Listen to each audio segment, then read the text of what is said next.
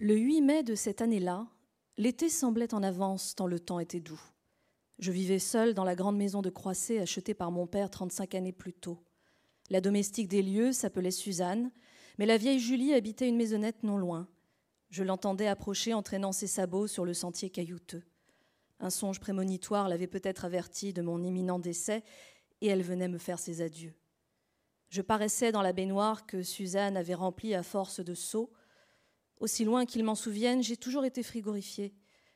Elle va apporter de l'eau bouillante pour la troisième fois. Vous allez finir par cuire. J'étais la proie d'un violent accès de béatitude. Je n'imaginais pas que bientôt mon âme corpulente comme un zeppelin s'envolerait. J'avais terminé la veille l'avant-dernier chapitre du premier tome de Bouvard et Pécuchet, et le second ne m'inquiétait guère. D'ailleurs, à cet instant, je me foutais du livre et de l'art. Mon esprit flottait bien heureux dans les vapeurs du bain. J'entendis soudain comme le vrombissement d'une guêpe. Je secouai la tête pour l'éloigner. Quand le bruit cessa, apparut Emma Bovary, vêtue d'une robe à rayures visiblement taillée dans l'étoffe d'un rideau. Te voilà accoutrée. Vous m'avez percluse de dettes, je me vais de rataillon. Elle commença à se déshabiller. Je lui ai jeté des gouttelettes pour la faire fuir, mais elle les évita en tourbillonnant, sa chemise flottant derrière elle comme une queue blanche j'ai plongé la tête sous l'eau. Quand je suis remontée à la surface, elle avait disparu. Les personnages n'existent pas davantage que les dieux. N'empêche, j'aurais préféré que cette coquille me soit apparue pendant l'écriture du roman. En ayant l'original sous les yeux, j'aurais pu la portraiturer plus exactement. Du reste, si elle avait eu assez de substance pour pouvoir s'adonner à l'amour, je l'aurais prise sur mon divan de maroquin vert entre deux paragraphes. Ensuite, je me serais remis au travail aussi détendu qu'après avoir nagé dans la Seine par une chaude après-midi de juillet. Un clignement de paupières, elle serait apparue. Un hochement aurait suffi pour qu'elle s'évanouisse. La nature est obstinée. Elle refuse de se laisser circonvenir pour réaliser les désidérata des humains. J'aurais voulu d'une réalité comme des rêves soumis dont on puisse à volonté changer le décor et les gens. Bonjour Régis Geoffrey. Bonjour. Merci d'être avec nous sur la scène de la Maison de la Poésie pour évoquer votre euh, tout dernier roman, Le Dernier Bain de Gustave Flaubert, publié aux éditions du Seuil. Euh, je viens de lire le tout début de ce roman. Euh, et lorsque je lis euh, les derniers mots de, cet extrait, euh, à savoir ce désir, voilà, des, rêves soumis dont on puisse à volonté changer le décor et les gens, j'ai envie de vous demander, Régis Geoffrey, est-ce que ce n'est pas le, le, désir de tout écrivain que de pouvoir, comme ça, à l'envie, d'un hochement de tête, faire apparaître un personnage, de quelques gouttelettes le faire disparaître? Est-ce que dès le début, il n'y a pas ce postulat que Régis Geoffrey est en empathie total avec Gustave Flaubert en tant qu'écrivain euh, sur ce plan-là, oui, je pense que c'est le, propre un peu des, je dirais pas des écrivains, je dirais des romanciers, parce que moi, écrivain, à la limite, on sait plus trop, on sait pas trop ce que c'est, parce que c'est des gens qui écrivent et on sait pas trop ce qu'ils écrivent.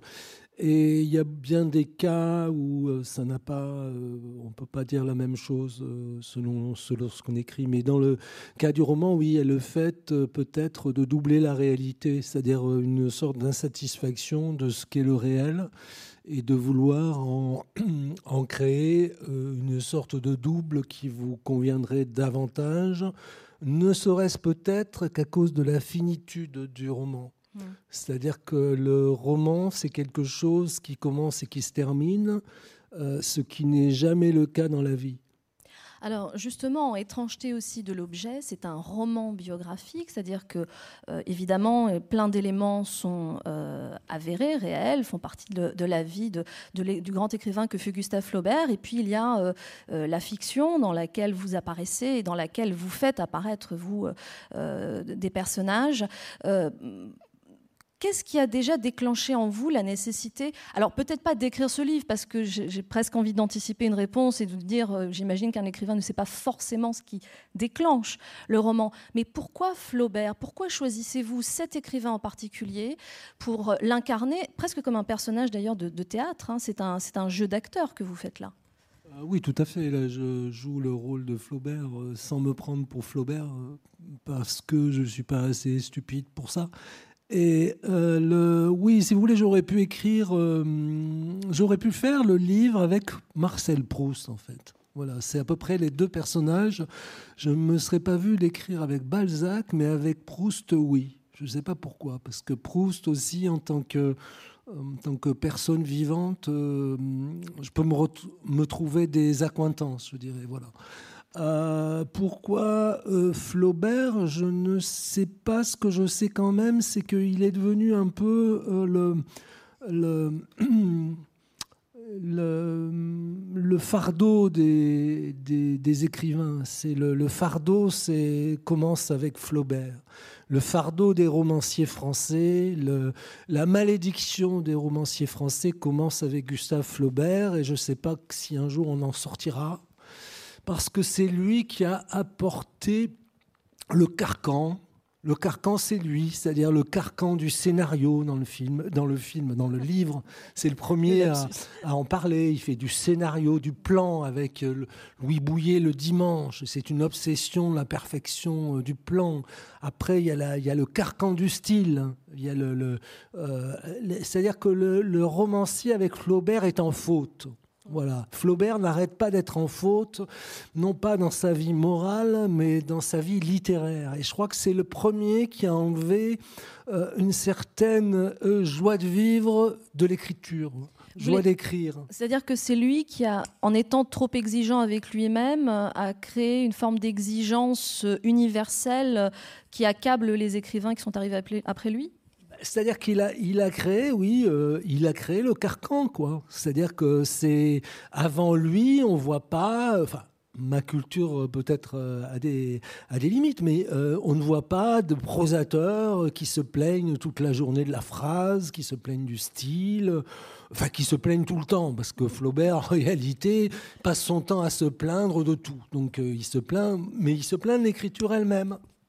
Ce qui est curieux ce qui est étrange, euh, et ce qui crée un peu le personnage un peu grotesque de l'écrivain français, qui souffre tout le temps. Alors euh, souvent les gens, ils vous racontent leur malheur déjà, oh, ça a pu m'arriver à moi aussi d'ailleurs, ils vous racontent leur malheur, et puis après, en racontant leur malheur, ils souffrent encore plus que dans la euh, pendant qu'il vivait ce malheur. Et quand on voit le résultat, on, a envie souvent de dire bon, bah, écoutez, vous vous bornez à souffrir euh, dans la vie réelle et vous vous épargnez la douleur d'écrire. Voilà ce qu'on peut dire. Mais c'est vraiment lui qui a introduit cette douleur de l'écrivain français. Alors, euh, quelques mots quand même sur, sur le, décor, hein, puisqu'on parle de cinéma, de scénario. donc, le dernier bain de Gustave Flaubert, le titre dit bien en fait ce qui est en train de se passer, c'est que on va vivre avec Flaubert sa dernière heure à travers laquelle quoi, va, défiler sa vie. Hein, avant sa mort, il va voir défiler sa vie. Euh, ses, amours, ses personnages vont venir le, hanter ou se rappeler euh, à lui pendant cette dernière heure de vie bah, c'est-à-dire qu'en fait, le, pour être précis, donc il prend un bain qui est très long comme il le faisait tous les matins, et puis après, donc il se lève, il s'habille, euh, enfin il sort du bain, il s'habille, et il va dans son cabinet de travail, et c'est là où, euh, où, il a le malaise. C'est là où entre la, domestique et qui va voir, euh, va chercher aussitôt le docteur euh, Tourneux et lui dit Venez vite, monsieur nous fait peur. Monsieur va mal, il nous fait peur. Il s'écoule une heure entre le moment où, la, euh, où elle part de, de, la maison de Croisset chercher le, médecin et où elle revient avec le médecin. Et c'est euh, donc pendant cette euh, période qui est très longue, hein, c'est une heure, qu'il agonise. alors, et personne ne saura ce qu'il a pu faire, mais en revanche, ce qu'on sait, c'est qu'il a été assez ingambe pendant cette heure, parce que quand le docteur arrive, euh, d'abord, Flaubert respire encore pour quelques secondes, mais surtout, il, y a une pipe sur la cheminée qui est encore chaude. Donc ça veut quand même dire qu'il l'a bourré, qu'il l'a fumé, etc., etc. Et donc euh, la dernière partie du livre, c'est en effet cette, euh, cette agonie dont on ne saura jamais rien, et où effectivement j'imagine la survenue de, ces personnages, la survenue de, de, sa vie, comme on imagine une, euh, une agonie, mais c'est une agonie imaginée par des vivants. Euh, dans la réalité, on ne, on, ne, peut même pas imaginer quelle sera euh, sa mort et son agonie et à quoi on pensera euh, si, c'est le cas. Donc là, c'est une, oui, voilà. Donc alors, donc c'est le moment où toute où toute son œuvre apparaît, toutes ses obsessions aussi s'apparaissent, c'est-à-dire cette espèce de d'obsession de l'imperfection dans l'œuvre écrite.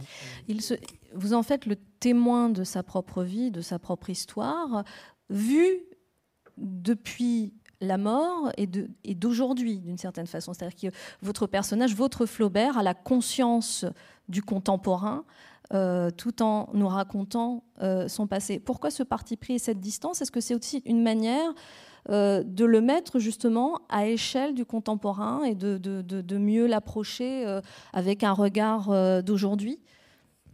C'est venu assez naturellement déjà. Moi, je ne me serais pas vu d'écrire une biographie. Je trouvais ça, finalement, j'avais cette idée au départ, et puis je trouvais que c'était assez ennuyeux.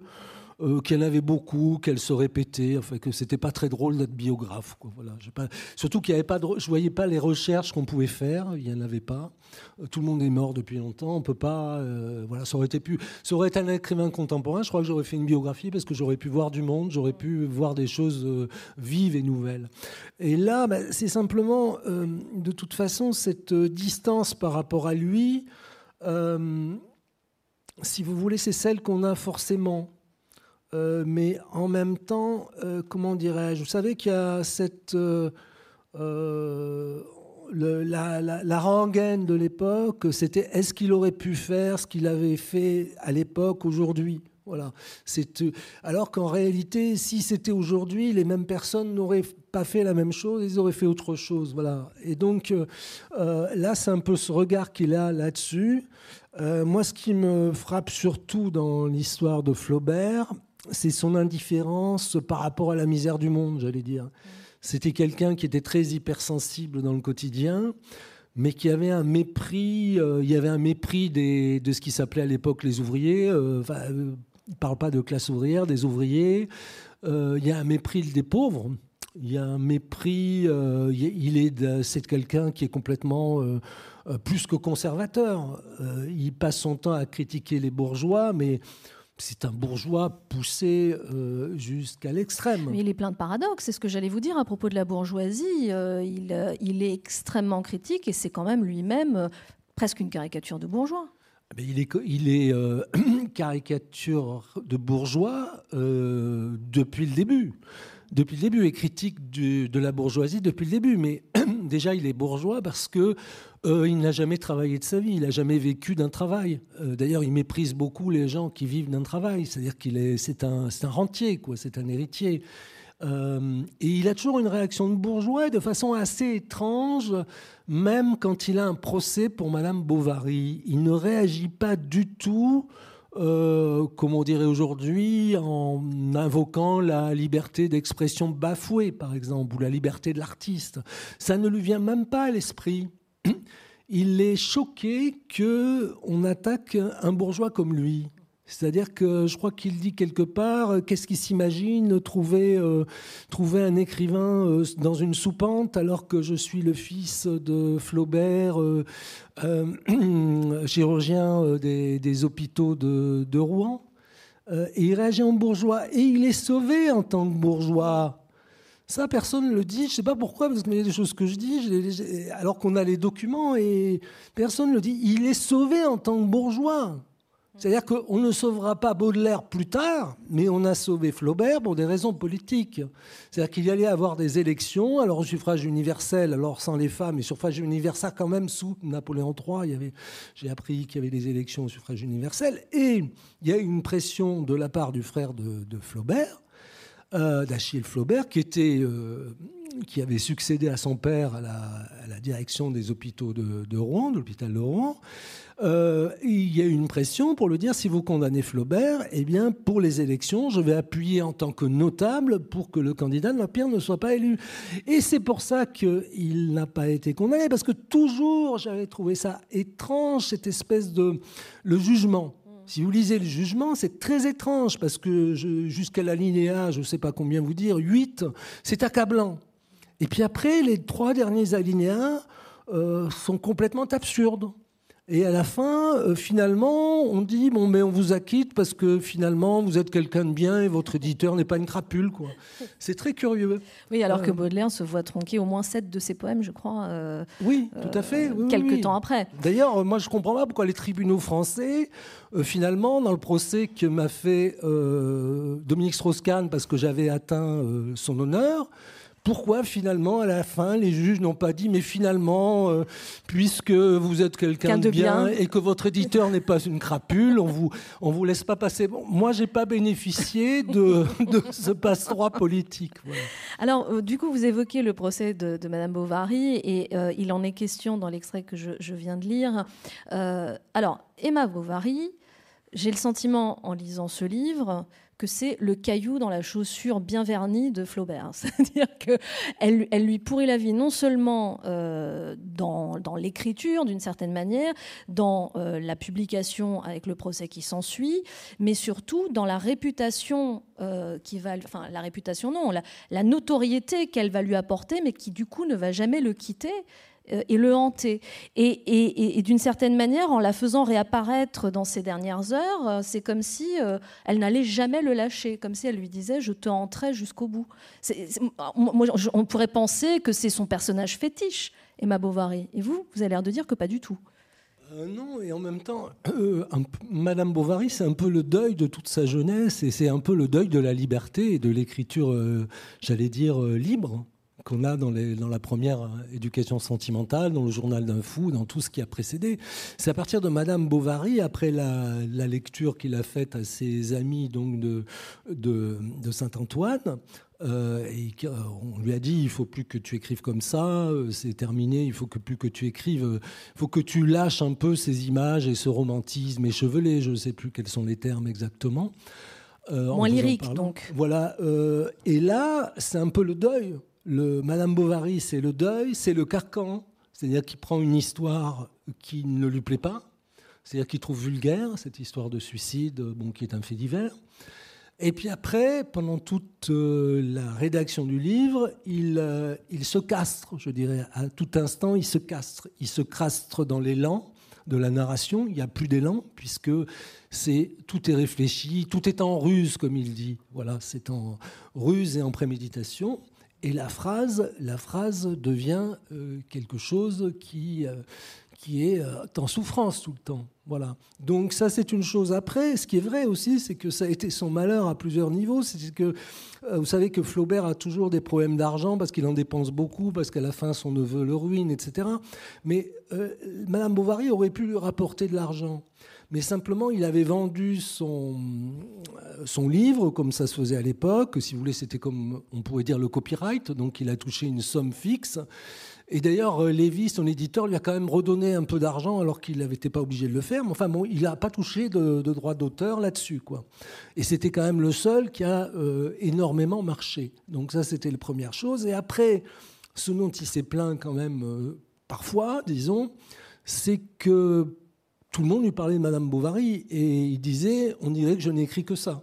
Voilà. Donc ça, c'est vrai que c'était un personnage euh, qui a été d'une certaine façon euh, lourd à porter. Puis vous savez, c'est un peu euh, l'histoire de tous les écrivains. Les écrivains, bon, la, plupart du temps, on oublie tout ce qu'ils ont écrit, donc c'est réglé. Mais quand c'est pas le cas, les écrivains sont toujours agacés parce qu'on va toujours leur parler euh, leur parler du, même personnage ou du même livre. Mais alors, euh, vous l'imaginez aussi, euh, vous imaginez une Emma Bovary, lui faisant elle-même des reproches elle va lui reprocher, euh, d'une certaine façon, ce qu'il lui fait subir dans le livre, euh, sa destinée. Elle va jusqu'à lui dire J'aurais préféré être félicitée, donc la félicité euh, d'un cœur simple. pourquoi est-elle si vindicative et tant dans le reproche, votre Emma Bovary? Parce que c'est la mal-aimée. Emma Bovary, c'est la mal-aimée.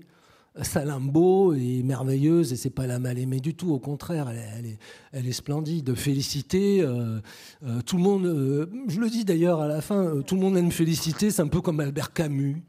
Je sais pas pourquoi tout le monde aime Albert Camus. C'est Saint Camus, c'est-à-dire que c'est une pensée à notre niveau C'est-à-dire, c'est pas vraiment de la philosophie, mais c'est une, c'est le père Camus, quoi. C'est la, oh, moi, je suis d'accord avec Camus hein, tout, tout, le temps, mais je veux dire, euh, voilà, on a trouvé depuis quelques années notre maître à penser Camus, voilà. Et vous avez dans l'œuvre de Flaubert, si vous voulez, un personnage aussi sympathique qui est Félicité, voilà. Bon, mais euh, Madame Bovary, euh, c'est le personnage antipathique. Il l'a fait antipathique. Il l'a fait antipathique parce que euh, pour lui, c'est le comble.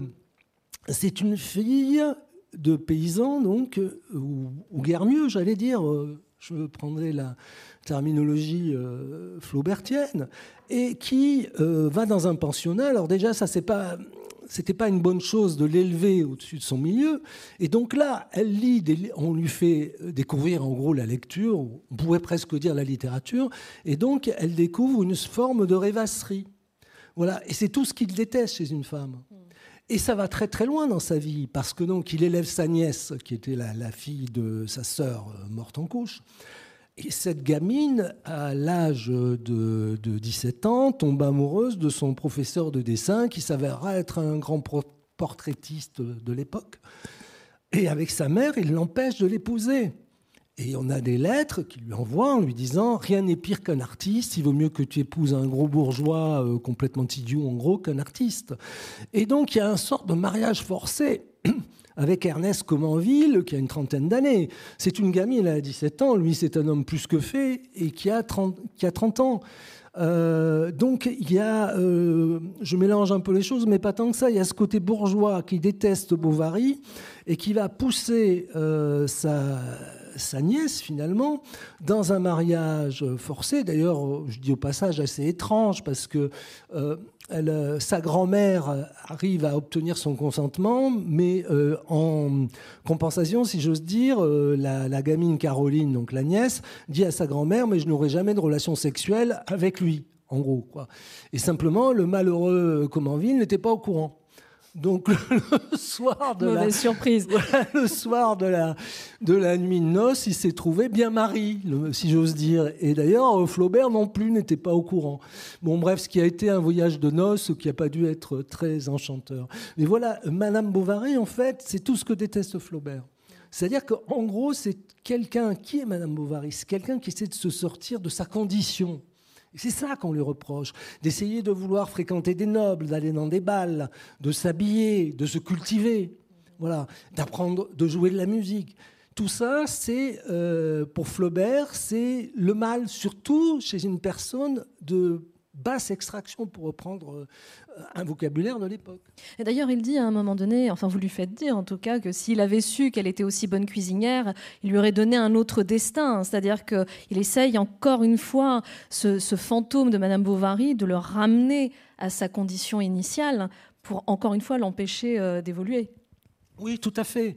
Mais euh, je crois que Flaubert, bon, voilà, il avait il était un, homme euh, de son époque, mais on voit que par exemple un, garçon comme Balzac, euh, qui, bien, euh, précède de longtemps, lui, quand il a écrit La femme de 30 ans, par exemple, et d'une audace, on ne sait même pas où il a pris cette audace, parce que La femme de 30 ans, c'est des, femmes de 30 ans donc, qui critiquent les maris, mais qui critiquent même...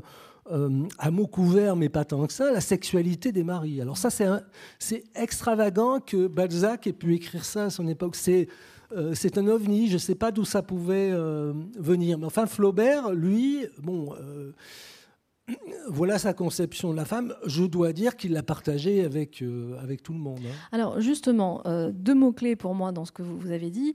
Euh, à la fois tout ce qui détache chez une femme, plutôt la phrase clé chez Emma Bovary, et la sexualité des hommes que vous venez d'évoquer, ce qui me ramène à celle de Flaubert, hein, tel que vous l'évoquez. Donc il a aimé des femmes, il a aimé des hommes. et dans votre livre, il les a aimés même charnellement. Euh, c'est un fait qui est controversé, avéré. Euh, vous l'avez romancé, imaginé, et, parce que vous lui imaginez des, amours très très forts. Hein. Là, quand je parle de sexualité, ça ne se résume pas à ça. On pourrait presque dire que les amours qu'il a eus pour les hommes dont il est question sont bien au-dessus des amours qu'il a pu avoir pour des femmes, euh, un petit peu à la manière platonicienne d'ailleurs, j'ai envie de dire. C'est évident. Enfin, je veux dire, les, documents sont là. Je ne les ai pas d'ailleurs bien cherchés. C'est des documents qui ont été publiés à 30 ans, ou même, avant. Enfin, toute la correspondance de Flaubert, je crois que d'ailleurs Gallimard l'a mise en ligne euh, en libre accès, donc tout le monde pourra les voir. Euh, on peut en parler, mais euh, je ne sais pas pourquoi, euh, jusqu'à présent, on n'en a pas parlé, ou alors on a dit, on n'était pas certain, etc. Alors, je pense que jusqu'à présent, ça avait peut-être un côté péjoratif de dire qu'il avait aimé des hommes et qu'il avait eu des amants.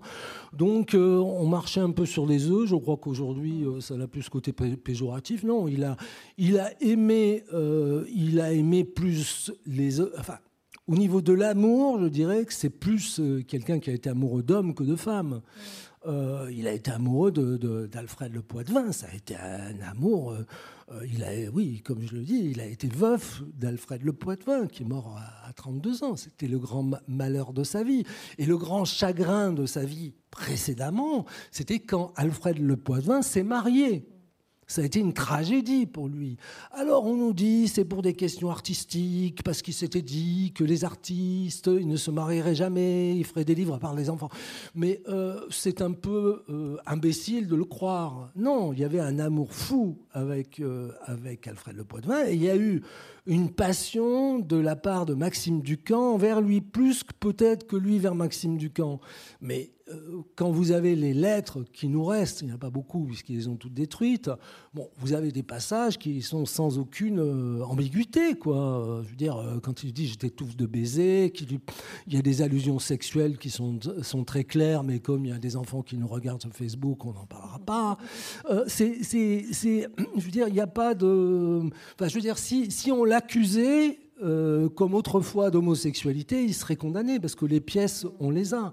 Mais je ne sais pas pourquoi euh, on a passé plutôt ça sous silence. Et alors, au niveau de l'amour, parce que finalement, le sexe, moi je trouve que c'est plutôt un détail dans, l'occasion, même si, euh, bon, il y a une sexualité évidente avec ces hommes. mais au niveau du sentiment, bah, là, il n'a aimé qu'Alfred Le Poitvin dans sa vie. C'est le seul amour de sa vie. Euh, alors peut-être un peu, euh, un peu Maxime Ducamp, mais c'est surtout Alfred Le Poitvin, parce que les lettres d'amour euh, qu'écrit Flaubert, bonjour. Les lettres d'amour de Flaubert à, à Madame Bovary, à Madame Louise Collet, euh, je ne sais pas si beaucoup de femmes euh, ou d'hommes rêveraient d'en recevoir. Euh, quand au début de leur amour, la poétesse Louise Collet. Oui, il lui dit Moi, je pense que deux êtres peuvent s'aimer à la folie, ne pas se voir pendant dix ans et ne pas en souffrir. quelle drôle lettre de lettre d'amour. Il y a aussi le, truc qu'on peut citer aussi, ce qui, qui est je, je, je crois que je t'aimerai toujours quand j'en aimerai une autre. Enfin bon voilà, c'était alors que, par exemple, euh, Alfred Le Poitvin, c'est un amour sans restriction. Mm. Voilà, il n'y a aucune restriction dans l'amour qu'il porte Alfred Le Poitvin, aucune. Est-ce que euh, vous pensez que ça a aussi une incidence sur euh, la manière dont il construit ses personnages? Je ne, je crois pas. Non, je ne sais pas si je crois que pour le coup, euh, non. Je pense qu'au début, avant, Madame Bovary, il y avait ce côté romantique, euh, euh, puis il y avait ce côté aussi, il était intéressé par, les femmes, qui étaient des personnages beaucoup plus, euh, beaucoup plus inaccessibles. Il faut voir aussi qu'il y avait une, grande barrière entre les, garçons et les filles à cette époque. C'était pas, les, choses n'étaient pas les mêmes. Mais euh, ces romans, est-ce qu'il y a, beaucoup d'autobiographies dans, le, dans les livres de Flaubert? Je ne sais pas, je suis pas. Euh, je ne suis pas un spécialiste de Flaubert, donc j'ai pas euh, cette analyse-là. Vous voyez, euh, c'est une lacune. Alors ça me reviendrait sûrement dans deux minutes, mais là je n'ai pas, je n'ai pas d'illumination particulière. Non, ma, question était plus par rapport à ce qu'on pourrait imaginer, pour le coup, de l'influence qu'aurait pu avoir, bah, par exemple, cette j'allais dire ambiguïté, même pas, hein, cette capacité à aimer à la fois d'un amour aussi fort des hommes, euh, des femmes, etc. Est-ce que ça aurait pu avoir une influence sur la manière dont il imagine ces personnages, comme Madame Bovary, comme Salambo euh, euh, Mais peut-être que peut-être peut-être pas vraiment, parce que si vous voulez, c'était pas c'était pas une chose qui était reconnue par lui. C'est-à-dire qu'il faut être clair, l'homosexualité n'existait pas. C'est un mot qui a été je crois qu'il a, été inventé par un Yougoslave, je ne sais pas trop pourquoi, je crois que c'est quelqu'un ou un Tchèque. Et c'est euh, les psychiatres allemands, euh, les premiers c'était les, Allemands, les psychiatres qui s'en sont emparés pour en faire une maladie de l'homosexualité. Auparavant, il n'y avait pas cette notion-là. C'est-à-dire que vous pouviez avoir une relation avec un homme, on allait le critiquer euh, et ça va être blâmé ou même ça va être criminel, mais ça ne changeait pas la, la nature de la personne. Voilà. Tandis qu'après est venu. et je pense qu'il y a une grande liberté pour les hommes Hein, pas pour les femmes, cette période euh, avant 1850 à peu près. Euh, euh, et il y avait, parce que la Révolution avait, avait il y avait plus de, crimes sexuels pendant une certaine période. Et c'était un grand lecteur de Sade avec ses amis, il lisait beaucoup Sade. Alors il n'y a pas de sadisme chez Flaubert, ça n'avait pas l'air l'intéresser. Mais il y avait ce côté, je dirais, débauche.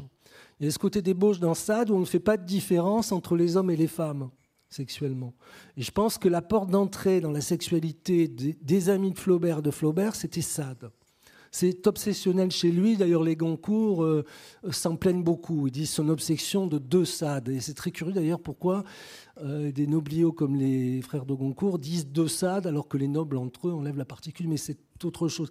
Et je pense que, euh, de toute façon, euh, il ne s'est jamais vécu comme un homosexuel. Mais ça, c'est assez courant. Vous avez, des, vous avez plein d'hommes qui sont mariés, qui couchent avec des hommes et qui disent qu'ils ne sont pas homosexuels. Voilà. Mais à l'époque, la notion n'existait pas. Je crois qu'on s'embrouille beaucoup parce que, quand, quand j'en parle moi-même, parce qu'on est dans l'anachronisme le plus total.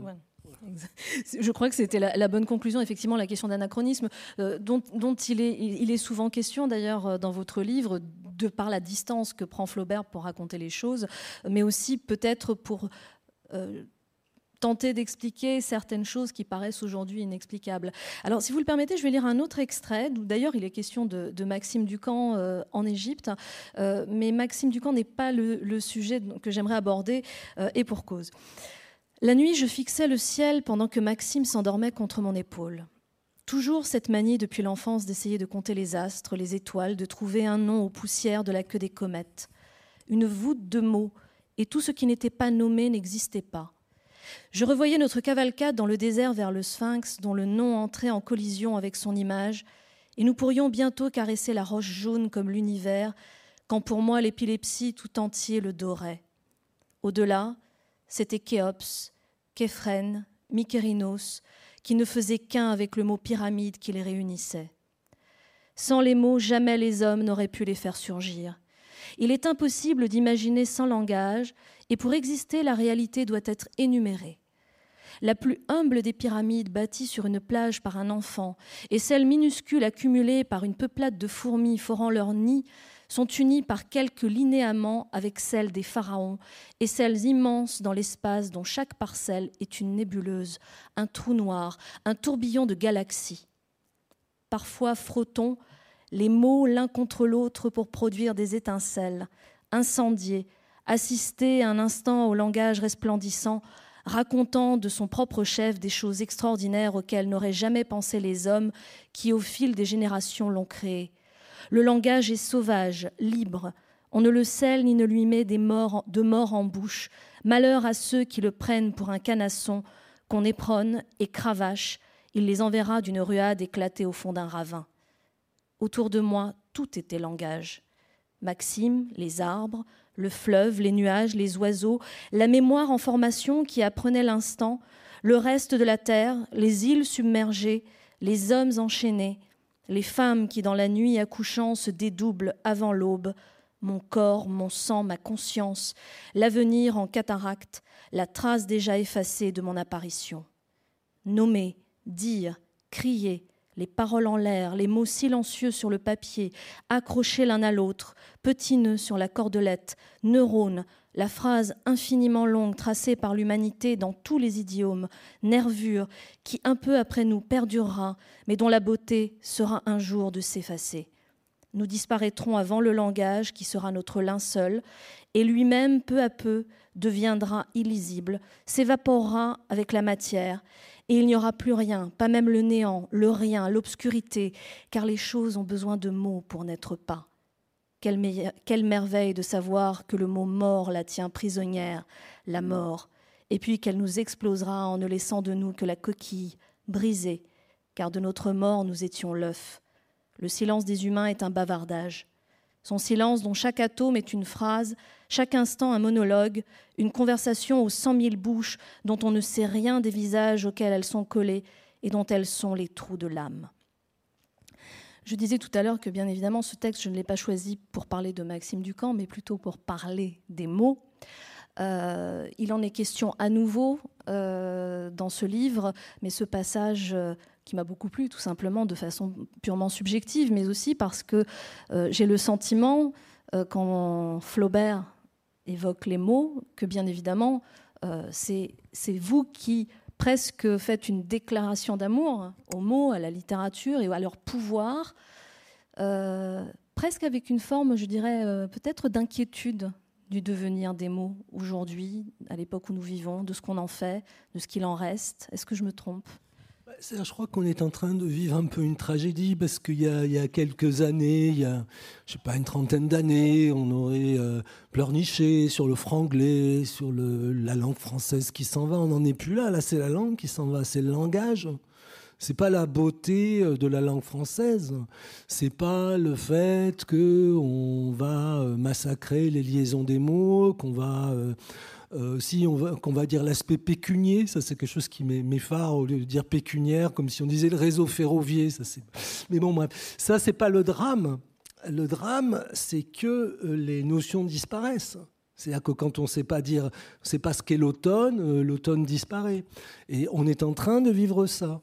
On est en train de perdre euh, non pas euh, la langue, mais le langage tout court. Et euh, on est en train de, de, voir se simplifier la syntaxe de telle façon que la pensée se simplifie avec elle. Et là, j'en appelle à la littérature euh, parce que euh, là, il est de la mode dans les maisons d'édition, euh, dans le but de vendre davantage de livres, je ne sais pas si ça fonctionne, de vouloir simplifier au maximum les phrases, de simplifier la syntaxe. alors si c'est les écrivains qui commencent, on s'en sortira plus. si même les écrivains ne savent plus parler français, euh, s'ils ont un vocabulaire qui se raréfie, comme ils sont censés savoir euh, avoir une langue plus étendue que la moyenne, puisque c'est leur, euh, c'est leur outil de travail, je veux dire, là on va, vers, on va un peu vers la catastrophe. Vous voyez C'est un peu comme si voilà, des, des, enseignants soudain en savaient beaucoup moins, comme les élèves sont censés en savoir encore moins que les enseignants, etc. etc. Et là, la catastrophe est là. Et il y a une double catastrophe, c'est une catastrophe politique et commerciale. C'est-à-dire que on est encouragé à simplifier la syntaxe euh, par la politique, par l'aspect le plus tragique de la politique. C'est-à-dire que tout ce qui est terrorisme, euh, c'est encouragé par des gens qui possèdent très bien le langage, mais qui veulent que le langage se raréfie. Parce que quand le langage se raréfie, il n'y a plus de réflexion, et moins il y a de réflexion, plus il y a de violence. Vous voulez dire comme la lecture, comme, comme, la lecture était le la propriété de, peu de gens à une autre époque, le langage serait aujourd'hui l'équivalent de, la lecture au Moyen Âge, par exemple? Tout à fait. C'est exactement euh, ce que vous dites. Oui, oui, tout à fait, c'est tout à fait ça.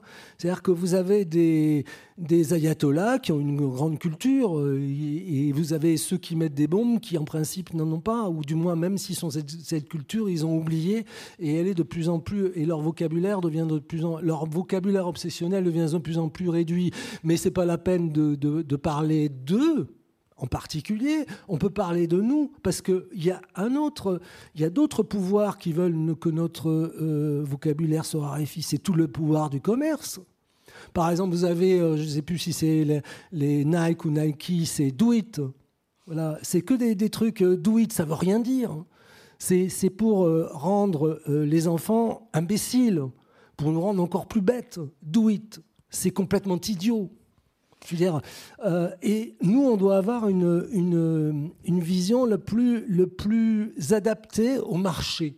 Voilà, plus adaptée au marché, que ce soit le marché religieux, le marché de la morale qu'on veut nous faire suivre, et le marché tout court, le marché du commerce, le commerce. Du coup, si on en revient à la question du style qu'on évoquait tout à l'heure, euh, ça reviendrait à dire que l'importance du style chez Flaubert, l'importance des mots, de la, phrase parfaite, euh, c'est presque une, c'est une importance évidemment sémantique, mais aussi presque politique au sens euh, large du terme, c'est-à-dire que euh, le mot juste est important parce que si le mot n'est pas juste, le, concept même disparaît. Vous évoquiez tout à l'heure l'automne, ça voudrait dire que si aujourd'hui on ne sait plus ce que veut dire le mot automne, ça veut dire que le concept même d'automne disparaîtrait, c'est ça?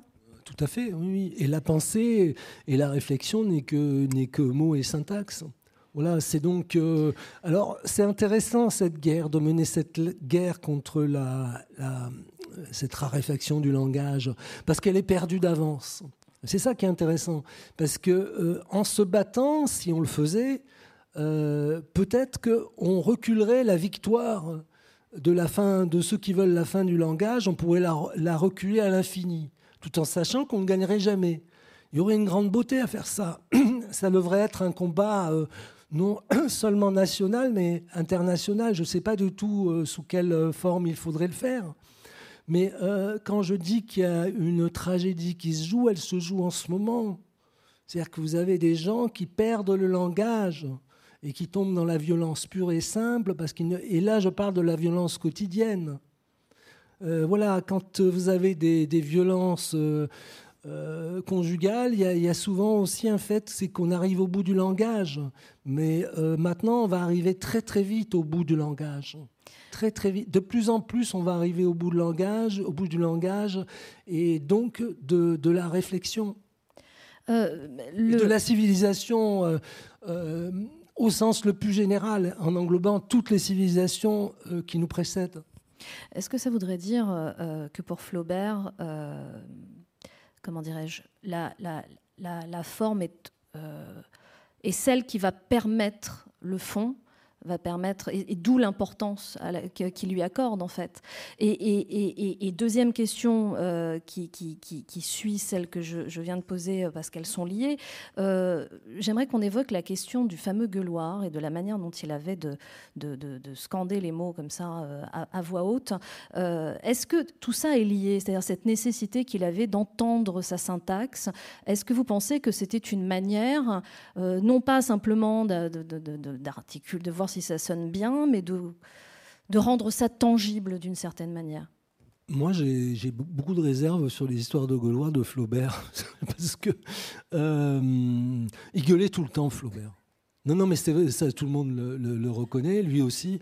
Il gueulait tout le temps. C'est-à-dire que euh, bah, il gueulait des vers, euh, des, tirades entières. Euh, quand il était avec ses amis lors des repas de Mani, Magni, c'était un, restaurant. Après, ils sont allés à un autre restaurant après la guerre de 68 parce de 70 parce qu'il a fermé.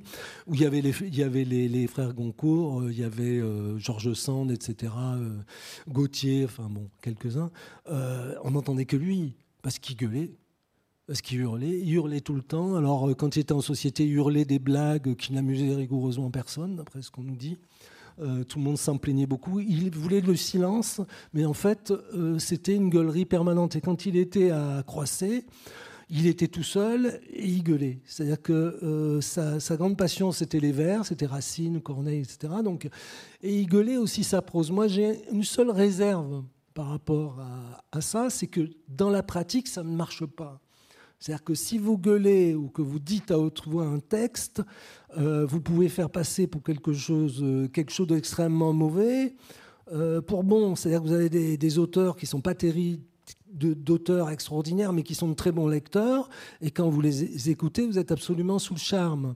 Si vous avez un grand acteur, vous allez lui donner n'importe quel texte, euh, même un texte technique, il va vous bouleverser.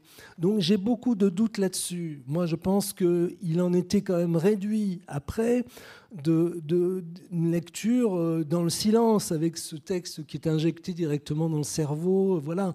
Euh, je ne crois pas beaucoup au gueuloir, même si c'est vrai qu'il gueulait et il gueulait tout. Mais franchement, ça c'est. Alors tout le monde le reconnaît.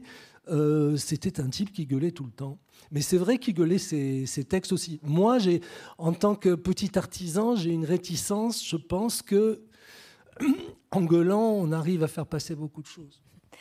Euh, on a évoqué euh, certains de ce qu'on pourrait qualifier de défauts de Flaubert, euh, et je prends évidemment des pincettes, mais qu'est-ce que vous aimez le plus chez lui? Parce que vous avez dû passer quand même pas mal de temps avec lui, au-delà des lectures que vous avez fait de, ses romans, pour écrire ce livre, vous avez dû passer beaucoup de temps, j'imagine, dans une forme de promiscuité qui peut même parfois, j'imagine, être pesante, ou pas d'ailleurs. Qu'est-ce que vous avez le plus aimé dans cette confrontation? Bah Écoutez, je m'aperçois que j'aime euh, chez Flaubert ce que j'ai décrié. Parce que par exemple, je vous ai parlé du carcan du style, par exemple, de la langue, etc. Et puis je reviens justement en faisant remonter euh, voilà, euh, le, style et la langue. Donc finalement, j'adule ce que je critique chez Flaubert. Voilà, parce que ce, est-ce que ce, ce passage par le feu de la souffrance, finalement, n'a pas une justification dans l'écriture? Est-ce que par cette espèce de d'ascèse de l'écrit, est-ce qu'on débouche pas sur euh, quelque chose qui s'appelle la littérature Et elle a raison,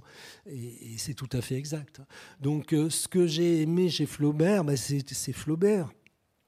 C'est tout, parce qu'il fait partie de ces, de, de, ces gens qui ont euh, fait la littérature. C'est comme vous avez des peintres qui ont fait l'histoire de la peinture.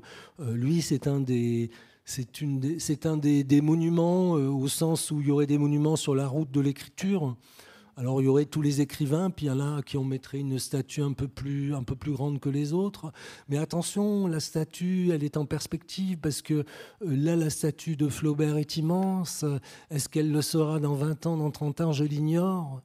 Euh, vous savez, euh, par exemple, euh, je parlais de Proust parce que c'est assez intéressant, parce que Proust, c'est l'essence de l'écrivain tel qu'on le conçoit depuis une trentaine d'années, non seulement en France, mais dans le monde entier. C'est considéré dans le monde occidental comme le plus grand écrivain. Mais il y a toute une période où Proust est complètement dans l'oubli, où Proust est considéré comme un écrivain, comme un psychologue, dit de façon très péjorative. Moi, quand j'étais enfant, j'avais un vieux dictionnaire, Larousse, de 40, qui datait de 46, et la définition de Proust était extrêmement euh, réduite et très, très restreinte. On disait un psychologue original. Donc voilà, et la statue de Proust a grandi. Est-ce qu'elle ne, euh, est qu'elle ne rapetissera pas? Est-ce que Flaubert, cette, cette espèce de personnage presque totalitaire dans notre littérature, qui prend toute la place, est-ce qu'il la prendra toujours? Je ne le sais pas. Euh, je ne crois pas du tout à la permanence de ce genre de choses. Voilà. Euh, les, on n'est qu'à 200 ans de sa naissance. Je veux dire, voilà, euh, l'histoire de l'humanité. Je pense aussi qu'à un moment de l'histoire de l'humanité, la littérature disparaîtra pour quelques raisons que je ne connais pas. Notre culture sera complètement transformée. Euh, les livres de Flaubert, on peut les comprendre mais euh, on pourrait ne pas les comprendre. Vous savez, euh, il y a un, livre, euh, je dois vous, vous conseiller cette expérience parce qu'elle est extrêmement intéressante. Il y avait un grand auteur de l'époque, un peu après Flaubert, qui s'appelait Paul Bourget. Paul Bourget, c'est considéré comme un grand écrivain. C'était un, best-seller plus, plus encore aujourd'hui que Welbeck ou Marc Lévy. C'était un best-seller absolu, c'est quelqu'un d'extrêmement considéré. Je ne sais pas pourquoi, dans ma jeunesse, j'ai eu la curiosité de lire deux livres de lui, euh, dont l'un je n'en parlerai pas parce que je m'en souviens même pas, mais le deuxième c'était L'étape. C'est extrêmement intéressant parce que L'étape, c'est un livre euh, qu'il a écrit vers 1900. C'est l'histoire de deux professeurs de lettres qui euh, sont des lycées près du Luxembourg, parce que les deux professeurs n'arrêtent pas de, traverser le Luxembourg. L'un est un fils de bourgeois très riche, donc il est professeur, mais ne vit pas de son salaire, et donc il est professeur de lettres. L'autre est un professeur de lettres qui est fils de tout petits commerçants. Voilà et qui vit donc de son salaire. Et la morale du livre, dont l'intrigue m'échappe complètement, c'est que l'étape, c'est-à-dire que celui qui est pauvre a raté une étape. C'est-à-dire que normalement, il aurait dû reprendre le commerce de ses, de ses, de ses parents, s'enrichir, et alors son fils, troisième génération, aurait pu devenir professeur et à ce moment-là vivre de ça. C'est une histoire qu'on ne peut pas comprendre. Là, je l'explique, mais elle a disparu de, nos, de notre compréhension. Et ce que je veux dire, c'est que la littérature fait appel à des sentiments certes universels, mais dans un contexte qui ne l'est pas vraiment. Et je pense qu'il peut y avoir des auteurs qui un jour disparaissent parce qu'on ne les comprendra plus. Voilà, c'est pour dire que les, les grands auteurs, parce qu'aujourd'hui on nous dit est-ce que c'est le patron euh, euh, Vous savez, les patrons, euh, y a ils sont, vous savez que le, un PDG, il y a un mot latin, je ne connais pas, qui est, il est, on peut le virer d'un hochement de, menton. Je sais plus l'expression latine. Et les auteurs, c'est un peu pareil. Donc actuellement, c'est un auteur qui nous est précieux, c'est un auteur extra, un des auteurs les plus importants de la littérature mondiale. Voilà. Fasse le ciel que ça dure. Euh, alors, euh, vous parliez tout à l'heure de, des correspondances euh, qui, sont, qui sont quand même assez importantes et qui sont accessibles à tous, mais il ne voulait pas que ces correspondances soient divulguées, circulent après sa mort. sa nièce a joué un rôle important, j'imagine, Peut-être pas pour les bonnes raisons, mais en tout cas, elle a joué un rôle important dans la diffusion de certains écrits. Oui, elle, a, joué ce rôle important puisque c'était la, légataire universelle, il n'y en avait pas d'autres. Euh, après, euh, les Flaubertiens lui rendent, ont coutume de lui rendre hommage parce que justement, elle s'en est occupée. Quoi. Elle est occupée. Il y a eu, elle, a fait l'édition Connard, c'était le nom de l'éditeur avec, avec deux un Solène. Avec un solène ou avec un solène Et donc, euh, euh, donc, qui a été un peu caviardée, mais malgré tout, elle a, elle a fait cette publication. Non, il ne voulait pas euh, que ces lettres soient publiées. il en a brûlé énormément, mais il a surtout brûlé les lettres qu'on lui avait envoyées. C'est-à-dire qu'il a brûlé toutes les lettres de Louise Collet qu'elle lui avait envoyées. Toutes on a un brouillon de, ou deux de Louis Collet, c'est-à-dire que les lettres de Louis Collet, on ne les a pas. Mais en revanche, les lettres de Flaubert, elles étaient chez la fille de Louis Collet. Donc toutes les lettres qu'il a écrites, euh, finalement, euh, beaucoup sont restées. Là où il y a les plus... Euh, L'auto-da-fé, c'est avec Maxime Ducamp et Alfred Le Poitvin, et avec ses amis qui ont, ils ont brûlé beaucoup de lettres. Et c'est là où on a l'histoire de l'homosexualité, malgré tout, parce que euh, c'est très étrange, par exemple, Maxime Ducamp. Maxime Ducamp, il a la conscience de la grandeur de Flaubert depuis le début. Il sait qu'il est en dessous de Flaubert, ça l'embête d'ailleurs. Mais il compte sur Flaubert pour passer à la postérité. C'était des gens, ils aimaient beaucoup la postérité. Flaubert aussi d'ailleurs. Et ce qui est très étrange, c'est que euh, Maxime Ducamp a brûlé toutes les lettres qu'il avait dit qu'il allait brûler à Flaubert, qu'il allait brûler de Flaubert, et il en a gardé une douzaine, ce qui était convenu entre eux, tandis que Flaubert a dit qu'il en gardait une douzaine, il en a gardé 80, je crois. Bon, mais Maxime Ducamp détruit toute la correspondance de Flaubert qui lui donnait une importance colossale dans l'histoire de la littérature dès, dès ce moment-là, parce qu'il le savait que c'était un grand écrivain comme c'est étrange. Alors la raison qui nous est donnée par Flaubert, c'est qu'il n'était question de, littérature et de dames. Alors de littérature, pourquoi ça les aurait gênés? De théorie littéraire, dit-il. Et quant aux dames, c'était pas des grands playboys. Hein. Alors Flaubert a pu, pu aller jusqu'à dire peu d'hommes ont eu moins de femmes que moi. Bon, donc pas. Et quant à Ducamp, qu'on connaît un peu quand même la vie de Ducamp, dans les lettres qu'a gardé Flaubert et qu'il n'aurait pas dû garder, il y a un peu de la vie sexuelle de, Ducamp qui est assez lamentable. C'est pas, c'est pas un don Juan, quoi. Voilà. Euh, donc c'est très très curieux que, que Maxime Ducamp, parce que même s'il avait euh, mis en jeu l'honneur de, de, certaines dames, ce qui est possible après tout, d'épouses, euh, bon pourquoi n'a-t-il pas donné cette, correspondance à un notaire pour qu'elle soit publiée 20 ans après sa mort? Puisque c'était des gens qui croyaient à la postérité, je ne sais pas trop qu'est-ce qu'ils espéraient, mais enfin, c'était quelque chose qui était important. Et il ne l'a pas fait. Voilà. Et après, on a la, correspondance avec Alfred Le Poitevin, dont on a des, restes qui sont extrêmement sexuels. Et tous les autres amis de Flaubert, avant d'envoyer la correspondance à, sa nièce, qui l'a réclamée, disaient oui, euh, euh, vous savez, il était très. Euh, il y a beaucoup de scatologie dans ce qu'il écrivait, etc. Enfin, il y a toujours un problème pour qu'il fasse une épuration d'enfer. Pour Louis Bouillet, pareil. Euh, le, fils adoptif de Louis Bouillet a beaucoup, euh, euh, coupé. Alors voilà, donc sa correspondance, à part ça, deuxièmement, en ajoutant ça, mettez-vous à sa place. Les, correspondances de l'époque, c'est un peu comme nos coups de téléphone et nos SMS. Est-ce que qui voudrait qu'après sa mort, tous ces coups de téléphone soient publiés et tous ces SMS Parce que c'est ça? En réalité, si vous voulez, la publication des correspondances de Flaubert, c'est scandaleux sur un plan moral. C'est dégueulasse. Franchement, c'est dégueulasse. Pour toutes les correspondances qui n'ont pas les été correspondances. enfin, celle de Flaubert qui vraiment n'avait pas refusé qu'elle soit publiée, c'est l'œuvre qu'a faite sa nièce est pourrie sur un plan moral. C'est-à-dire que c'est pas la nièce qu'on rêverait d'avoir, quoi, parce que elle fait le contraire de, la volonté de cet oncle. Elle va complètement et dès le début, parce qu'il euh, y a aussi le fait que Flaubert, qui est très handicapé financièrement à cause justement de sa nièce et du mari de sa nièce qui a fait des, mauvaises affaires, et donc euh, Flaubert est ruiné, euh, pleure auprès des éditeurs pour qu'on fasse des rééditions, mais les éditeurs ne sont pas enthousiastes. Par contre, Madame Bovary à nouveau, il voudrait bien publier une édition illustrée de Madame Bovary. Il a toujours refusé que ses livres soient illustrés. Bon, euh, au lendemain de sa mort, allez, les, les Comanville, c'est-à-dire Caroline et le mari, allez, on fait les éditions illustrées immédiatement.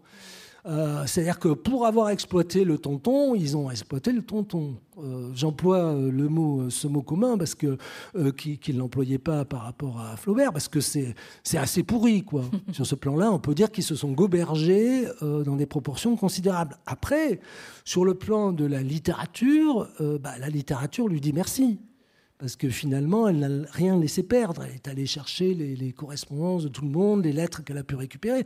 J'ajoute qu'il y a encore des lettres qui se promènent dans la, nature, dans la nature et dans les ventes publiques. Mm. Euh, et je crois que en réalité, en plus, on n'a pas la substance souvent des lettres parce qu'une lettre publiée perd 50% de sa valeur. C'est ce que sa valeur vénale dans les dans les ventes. Euh, mais donc, il y a encore un mystère qui peut euh, euh, qui peut planer, on peut encore avoir des lettres qui modifient complètement notre vision de, Flaubert, des lettres. Euh, vous savez, c'est pas si extravagant, parce que là, récemment, vous savez ce qui est arrivé, c'est qu'on a retrouvé, je crois, 50 lettres du père d'Hitler. Complètement absurde, parce que le père d'Hitler n'était pas connu, évidemment. Et on a retrouvé, il y a euh, deux ans, 50 lettres du père d'Hitler, bon, qui donne un tout autre jour sur la famille d'Hitler, puisqu'on n'avait aucun document. Donc, ça peut arriver. Voilà, cette histoire pour Flaubert, qui paraît euh, complètement farfelue, peut-être qu'on trouvera 100 lettres de Flaubert à je ne sais qui, qui... Euh, Alfred de Poitvin. Euh, vous avez fait le choix, et, ce sera ma dernière question, avant de, vous laisser terminer par un, dernier extrait que vous avez choisi euh, de lire pour clore euh, cet échange. vous avez fait le choix de raconter Flaubert au crépuscule de sa vie. Il est mort assez jeune, même pour l'époque. pourquoi la mort plane au-dessus de ce roman, au-dessus de cette histoire Ou pourquoi est-il au contraire dans un écrin qui va le mener vers la mort? Pourquoi avez-vous fait ce choix de, contexte? Parce que Flaubert, c'est la mort, c'est une obsession chez lui. D'abord, il a été frappé, euh, si j'ose dire, euh, par. Euh, il se voit comme un survivant. Alors, ce qui est très, parce qu'il y a eu trois. Madame et Monsieur Flaubert ont eu six enfants et il y en a trois qui sont morts en bas âge ce qui n'est pas extraordinaire pour l'époque. Mais bon, bref, lui, il se voit comme un survivant, il dit toujours qu'il avait sa place dans la tombe, euh, euh, parce qu'on pensait qu'il n'allait pas survivre, etc. Et puis il est frappé de plein fouet par la mort, euh, par la mort de, son père, et puis deux mois après, par la mort de sa sœur. Et puis après, par la mort d'Alfred Le Poitvin. Donc très jeune, il est frappé par la mort. et j'allais dire, à l'époque, on était mourant, parce qu'on guérissait de rien. C'est-à-dire qu'on était malade toute sa vie. C'est-à-dire qu'on était, euh, on était un survivant. Euh, et l'obsession de la mort pour Faubert, c'est quelque chose euh, dont il parle toujours de la mort. C'est vraiment, elle est très proche et, il, il la présente comme le plus grand bonheur en fait, toujours. C'est pour ça que je dis qu'il se plaint tout le temps. C'est-à-dire qu'il dit on peut pas regretter sa jeunesse, on peut pas regretter la vie. Donc finalement. Euh, bah, c'est obsessionnel chez, chez, Flaubert, et Flaubert, c'est la mort. Flaubert, euh, euh, c'est la mort aussi dans, dans, ses livres. Et ben, Madame Bovary, c'est l'agonie de Madame Bovary. C'est un passage important du livre. Il aurait pu dire qu'elle était morte empoisonnée. Ça n'a pas été le cas. Est-ce que Régis Geoffrey a la même obsession que Flaubert?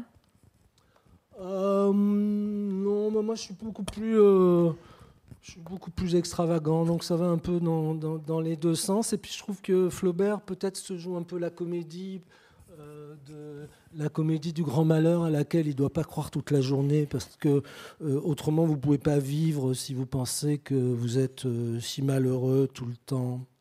Gilles Geoffrey, avant de vous laisser lire cet extrait, je voudrais vous remercier pour cet échange autour donc euh, de, votre euh, dernier euh, livre, Le dernier bain de, Flaubert, et publié aux éditions du Seuil. Merci beaucoup pour cet échange et on va laisser le livre parler. D'accord. Alors c'est la fin du livre, la fin finale du livre. voilà, c'est les dernières, dernières lignes. La disette de mots raréfie le réel. Sans phrase complexe, la pensée boite. Quand vous ne saurez plus votre nom, vous ne saurez plus qui vous êtes. Le langage est une lumière, il éclaire, il illumine.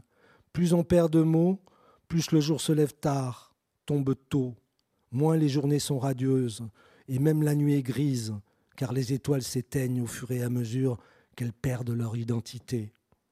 De vos jours, à force de ne voir en elles qu'un utilitaire, la langue perd ses fruits, ses branches et s'atrophie.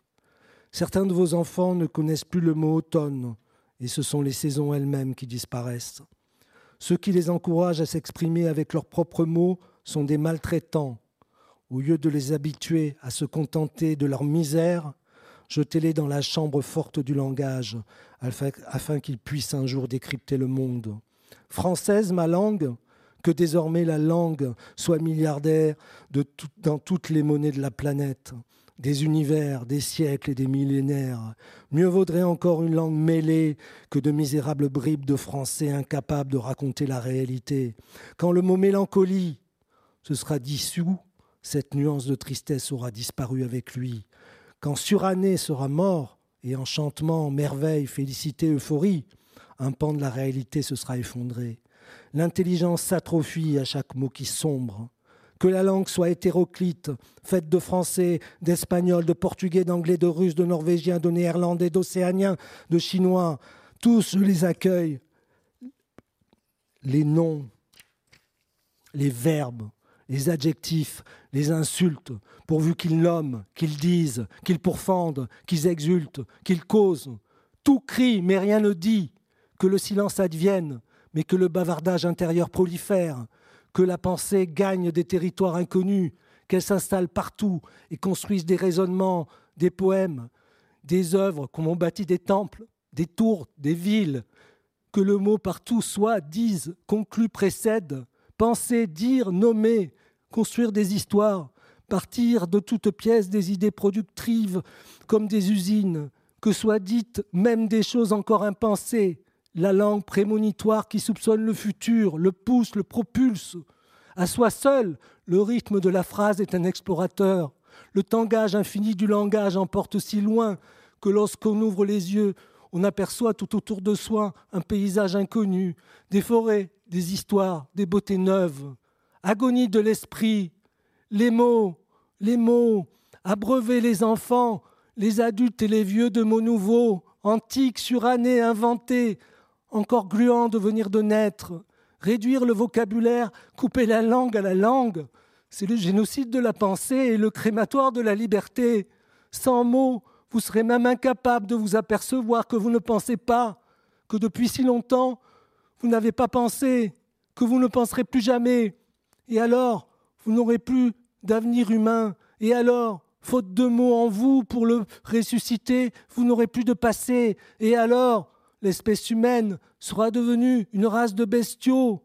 Qui seront vos propriétaires, qui gardera votre étable, qui vous conduira à l'abattoir?